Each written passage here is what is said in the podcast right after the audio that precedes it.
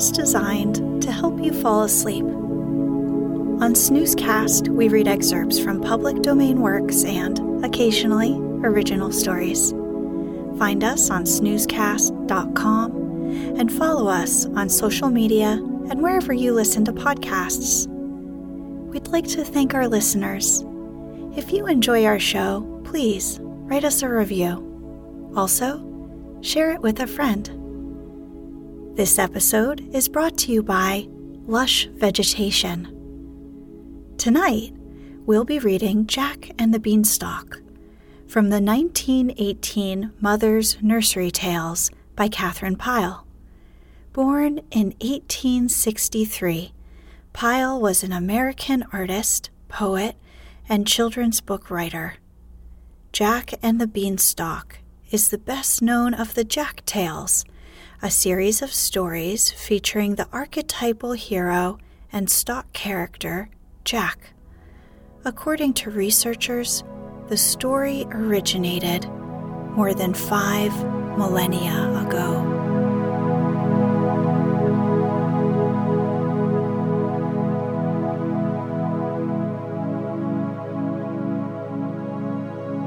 Let's get cozy. Close your eyes. Relax your body into the softness of your bed.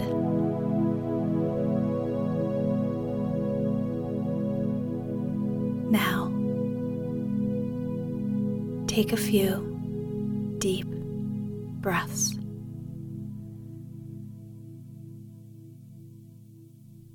Jack and the Beanstalk.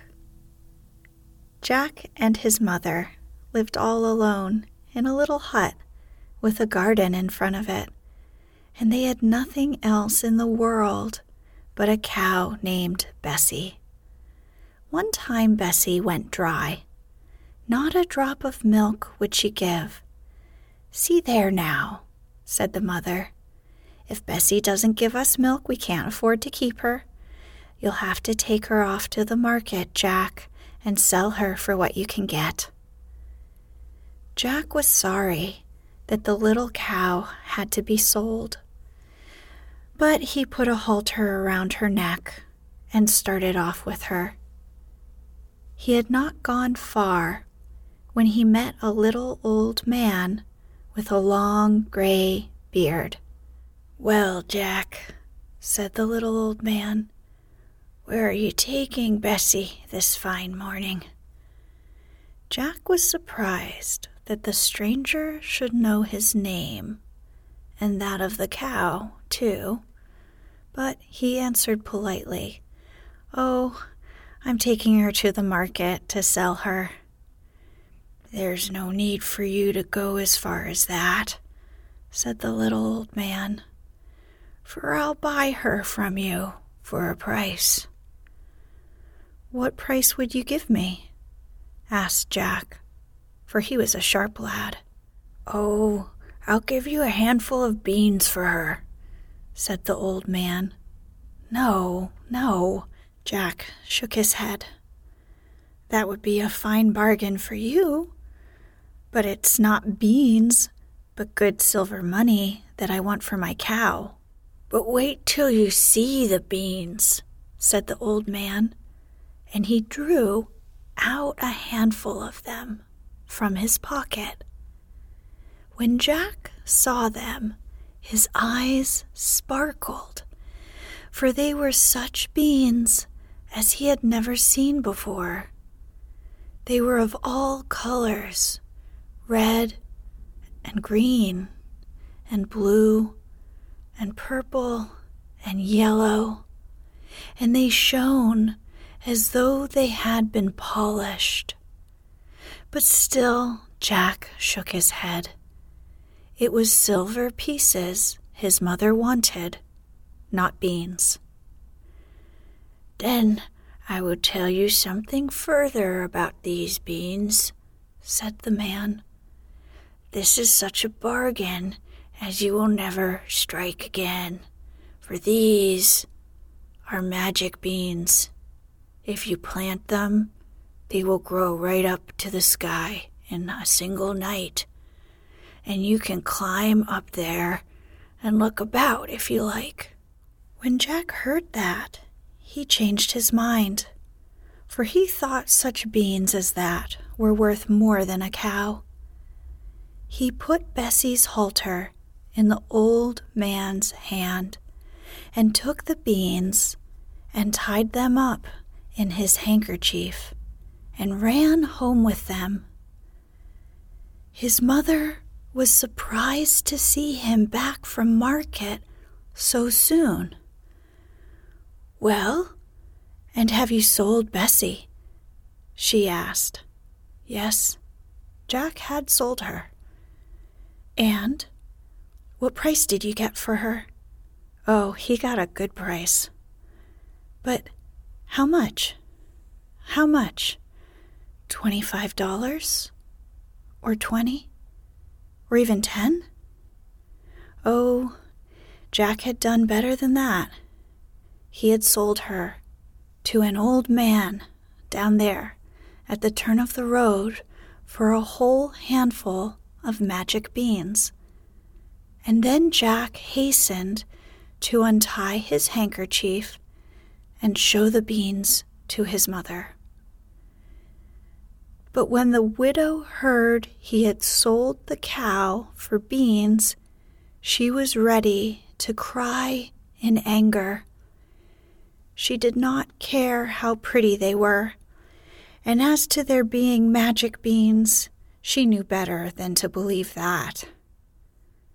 She gave Jack such a box on the ears that his head rang with it, and sent him up to bed without his supper, and the beans she threw out of the window. The next morning, when Jack awoke, he did not know what had happened. All of the room was dim and shady and green and there was no sky to be seen from the window, only greenness.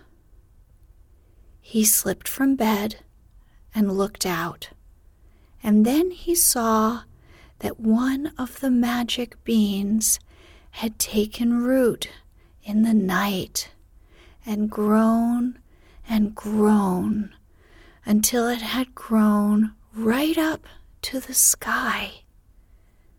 Jack leaned out of the window and looked up, and he could not see the top of the vine, but the beanstalk was stout enough to bear him.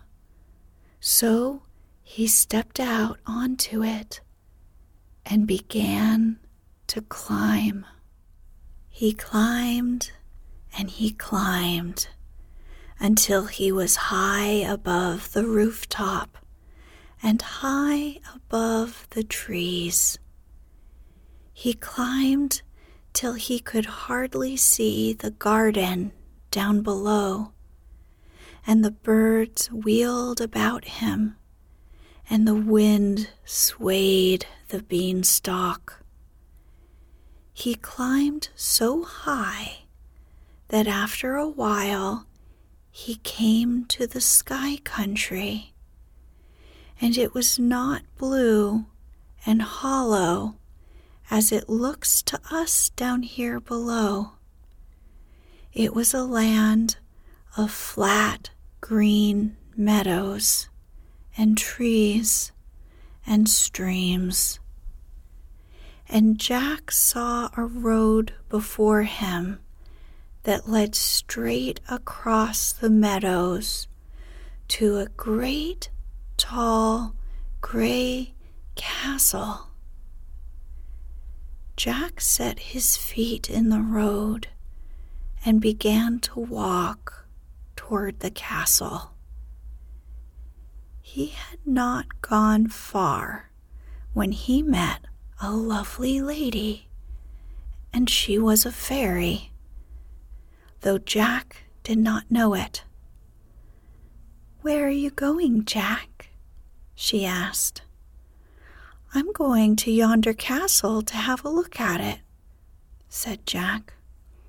That is well, said the lady. Only you must be careful how you poke about there, for that castle belongs to a very fierce and rich and terrible giant. And now I will tell you something. All the riches he has used to belong to your father. The giant stole them from him.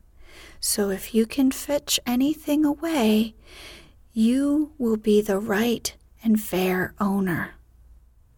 Jack thanked her for what she told him and then he went on, setting one foot before the other. After a while, he came to the castle, and there was a woman sweeping the steps, and she was the giant's wife. When she saw Jack, she looked frightened. What do you want here? she cried. Be off with you before my husband comes home for if he finds you here, it'll be worse for you than I can tell you. Yes, yes, I know, said Jack, but I've had no breakfast, and I'm likely to drop. I'm so hungry. Just give me a bite so that my stomach will be quiet, and then I'll be off. The giant's wife did not want to do all that. But Jack begged and coaxed until at last she let him come into the house and got out a bit of bread and cheese for him. Jack had hardly sat down to it when there was a great noise and stamping outside. Oh, mercy! cried the giant's wife, and she turned quite pale. There's my husband coming in, and if he sees you here, he'll swallow you down in a trice and give me a beating into the bargain. When Jack heard that, he did not like it at all. Can you not hide me someplace? he asked. Here, creep into this copper pot, cried the woman, taking off the lid she helped Jack into the pot and put the lid over him, and she had no more than done it before the giant came stumping into the room. Fee, fi, fo, fum. I smell the blood of an Englishman, he roared. Be he alive or be he dead, I'll grind his bones to make my bread. What nonsense, said his wife. If anyone had come here, don't you suppose I would have seen him? A crow flew over the roof and dropped a bone down the chimney, and that's what you smell. When she said that, the giant believed her. He sat down at the table and called for breakfast the woman set before him three whole roasted oxen and two loaves of bread, each as big as a hogshead, and the giant ate them up in a twinkling. Now, wife, bring me my money bags from the treasure room, he said. His wife went out through a great door studded with nails. And when she came back, she brought two bags with her and set them on the table in front of the giant. The giant untied the strings and opened them, and they were full of clinking golden money. The giant sat there and counted and counted the money. After it was all counted, he put it back in the bags again, and then he stretched his legs out in front of him and went to sleep. and snored until the rafters shook. The giant's wife worked around for a while and then she went into another room. Jack waited until he was sure she had gone, and then he pushed the lid off of the pot and crept out. He crept over to the table and seized hold of the money bags and made off with them and neither the giant nor his wife knew anything about it until Jack was safe down the beanstalk and home again. When Jack's mother saw the money bags, she was filled with wonder and joy. Those were your father's, said she, but they were stolen from him, and never did I think to see them again. After that, Jack and his mother lived well. They had plenty to eat and drink, and good clothes to wear, and everything they wanted.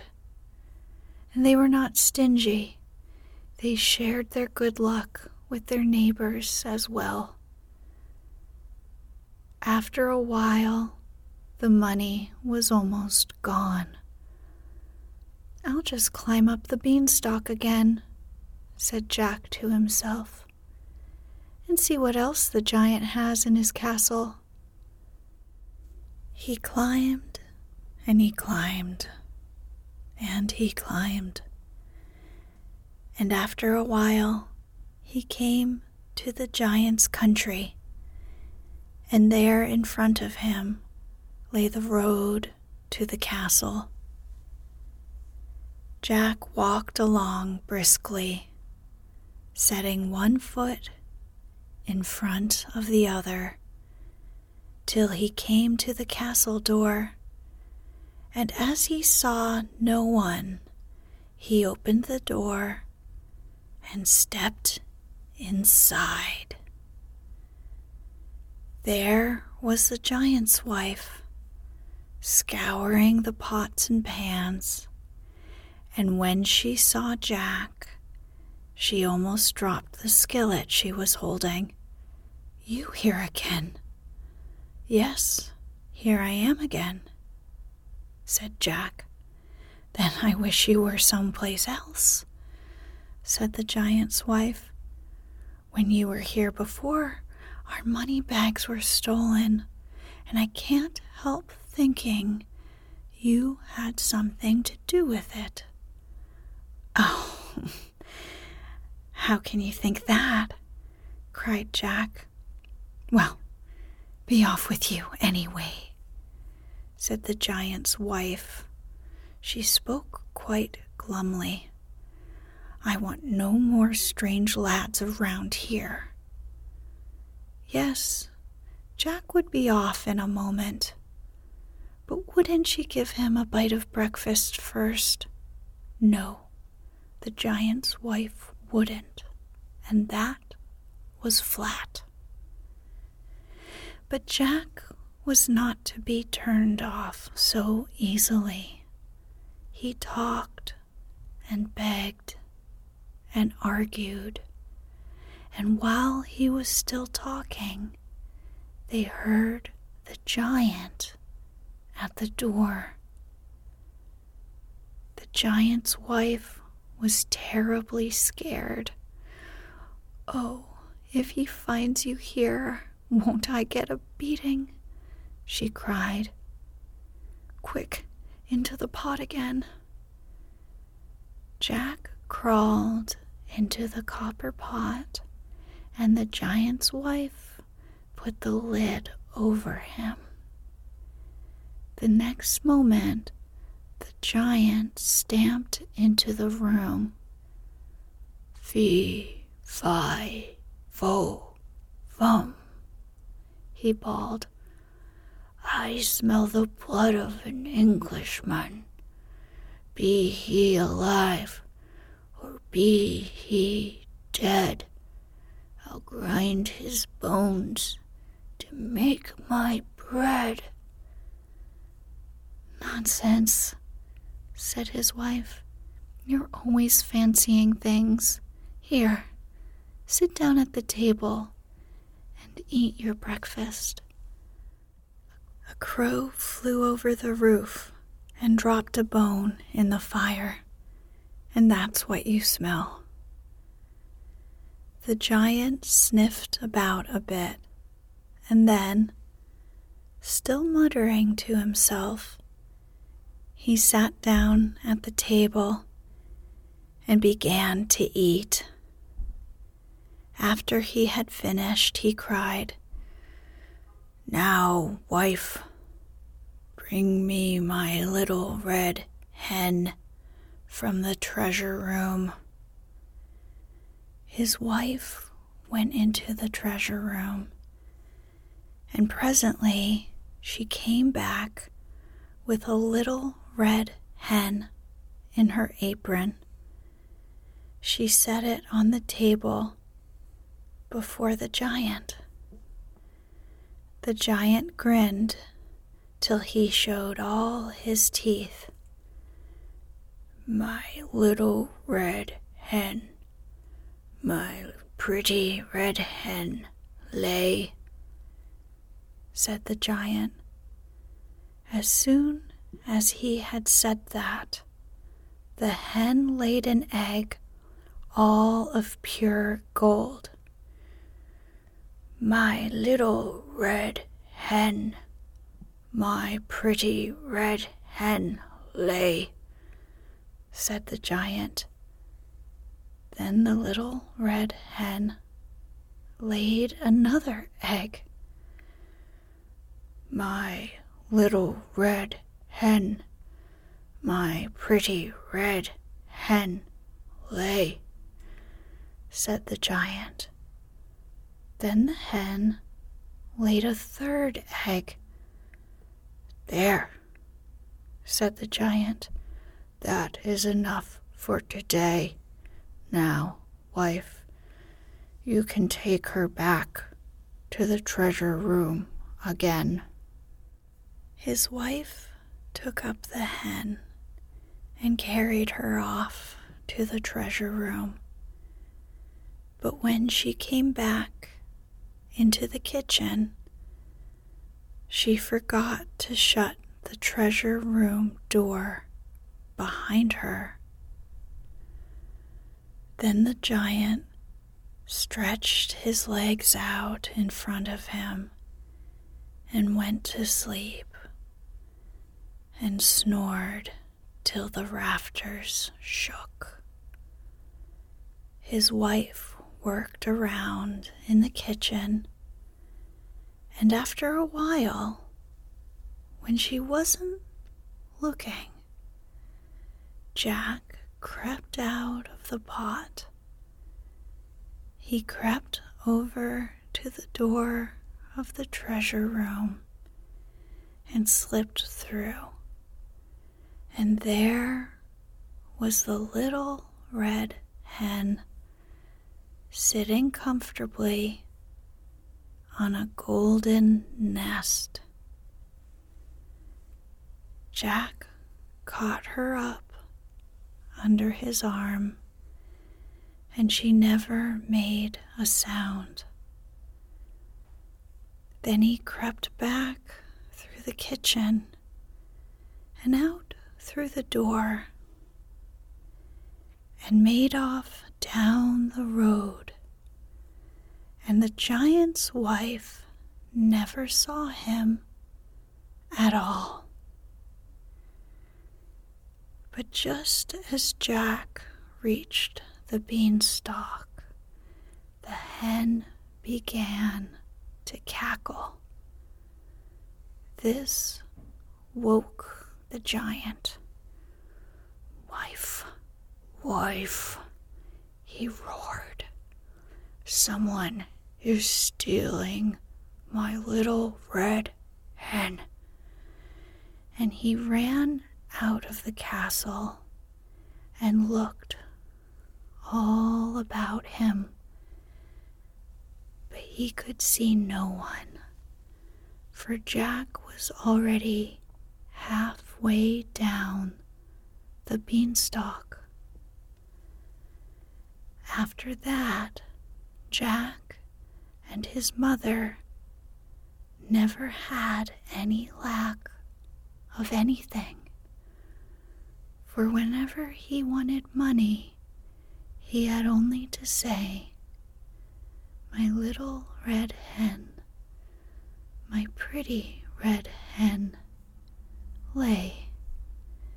And the hen would lay a gold egg. Still, Jack was not satisfied. He wanted to see what else was in the giant's castle. So, one day, without saying a word to his mother, he climbed the beanstalk and hurried along the road to the giant's castle. He did not want to meet the giant's wife, for he thought maybe she had guessed that it was he who had taken the giant's hen and the money bags. And so, indeed, she had. And what was more, she had told the giant all about it, too. Jack crept up to the castle very carefully, and he saw no one. He opened the castle door a crack and peeped in, and still he saw no one He pushed it open a little wider, and then he ran in and across the kitchen hid himself in the great oven. He had no more than done this before the giant's wife came in. Phew, said she, what a draught! and she closed the outside door. Then she set the giant's breakfast on the table, still talking to herself. The door must have blown open, said she. I'm sure I closed it when I went out. Presently, the giant came thumping and stumping into the house. The moment he entered the room, he began to bawl. Feed